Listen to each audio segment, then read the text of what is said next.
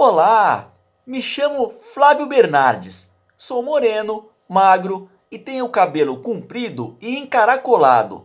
Essa gravação é feita em uma sala que tem as paredes na cor creme e atrás de mim encontra-se um mapa mundi colado na parede. Atualmente atuo como guia de turismo e sou atleta de stand-up paddle, que são aquelas pranchas grandes e que as pessoas ficam remando em cima.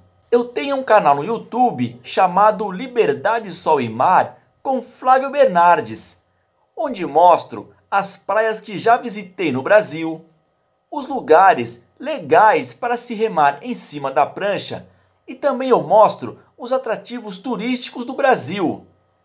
Eu criei esse canal para ajudar as pessoas a conhecerem as lindas praias do Brasil e também os pontos turísticos do nosso país. Você também pode assistir o vídeo desse conteúdo. É só procurar no YouTube por Liberdade, Sol e Mar com Flávio Bernardes. Aproveite e se inscreva no canal. Em 1930, é, a seca assolava o Nordeste, né?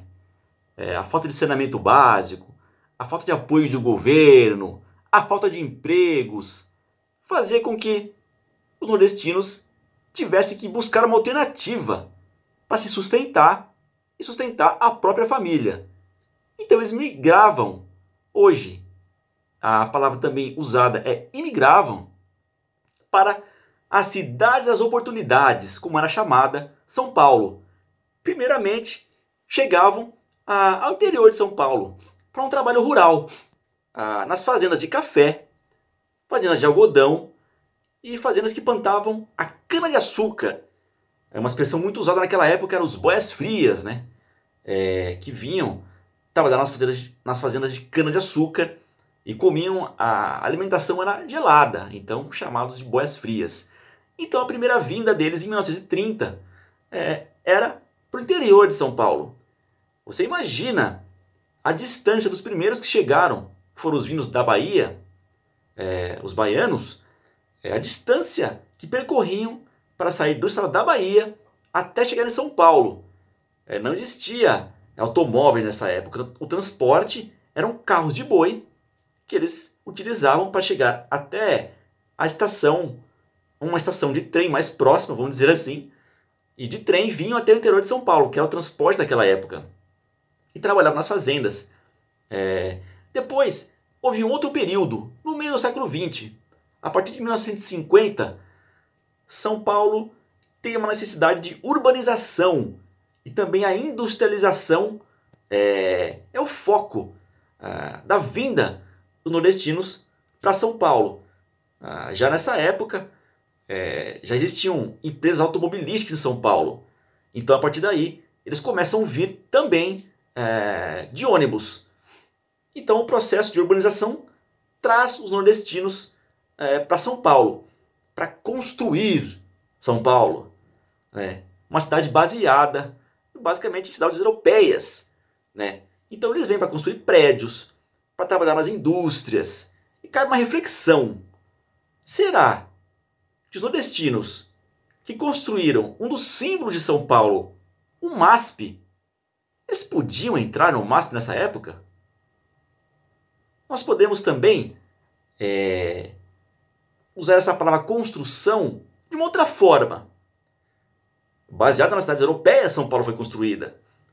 Uma cultura musical, uma cultura de vestimenta, eh, uma cultura de urbana europeia. Um pouco mais fria, recatada, vamos dizer assim. Se os nordestinos não tivessem vindo para São Paulo, nós teríamos toda essa diversidade de cores, de música, de formas de se comunicar, de sotaques, a dança, a alegria. Então nós podemos ver essa construção do povo nordestino também por esse foco. Imagine sem eles em São Paulo. Será que nós seríamos uma capital tão alegre? Uma capital onde se encontra várias pessoas do mundo e do Brasil, como somos hoje? Naquela época, os nordestinos saíam das suas cidades natais em busca de oportunidades, Mas esse movimento hoje ele se mostra um pouco contrário. Aquele pai de família que veio lá do Nordeste, de carro de boi, longas distâncias, de trem, de ônibus, trabalhando na lavoura, está aqui em São Paulo já há muitos anos, já se estabilizou financeiramente, já pagou a faculdade para os filhos, está pagando até para os netos. Ele agora quer voltar para sua cidade natal, porque São Paulo hoje não oferece mais tantas oportunidades. Então esse movimento se inverte.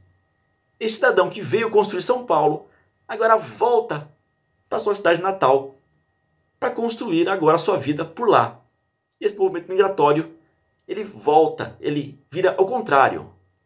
E esse cidadão que veio lá naquela época do Nordeste, de um sofrimento de tudo que necessitava para sustentar sua família, agora ele tem uma nova imagem. A imagem de uma família bem-sucedida que ajudou a construir nosso estado. Você também pode assistir o vídeo desse conteúdo.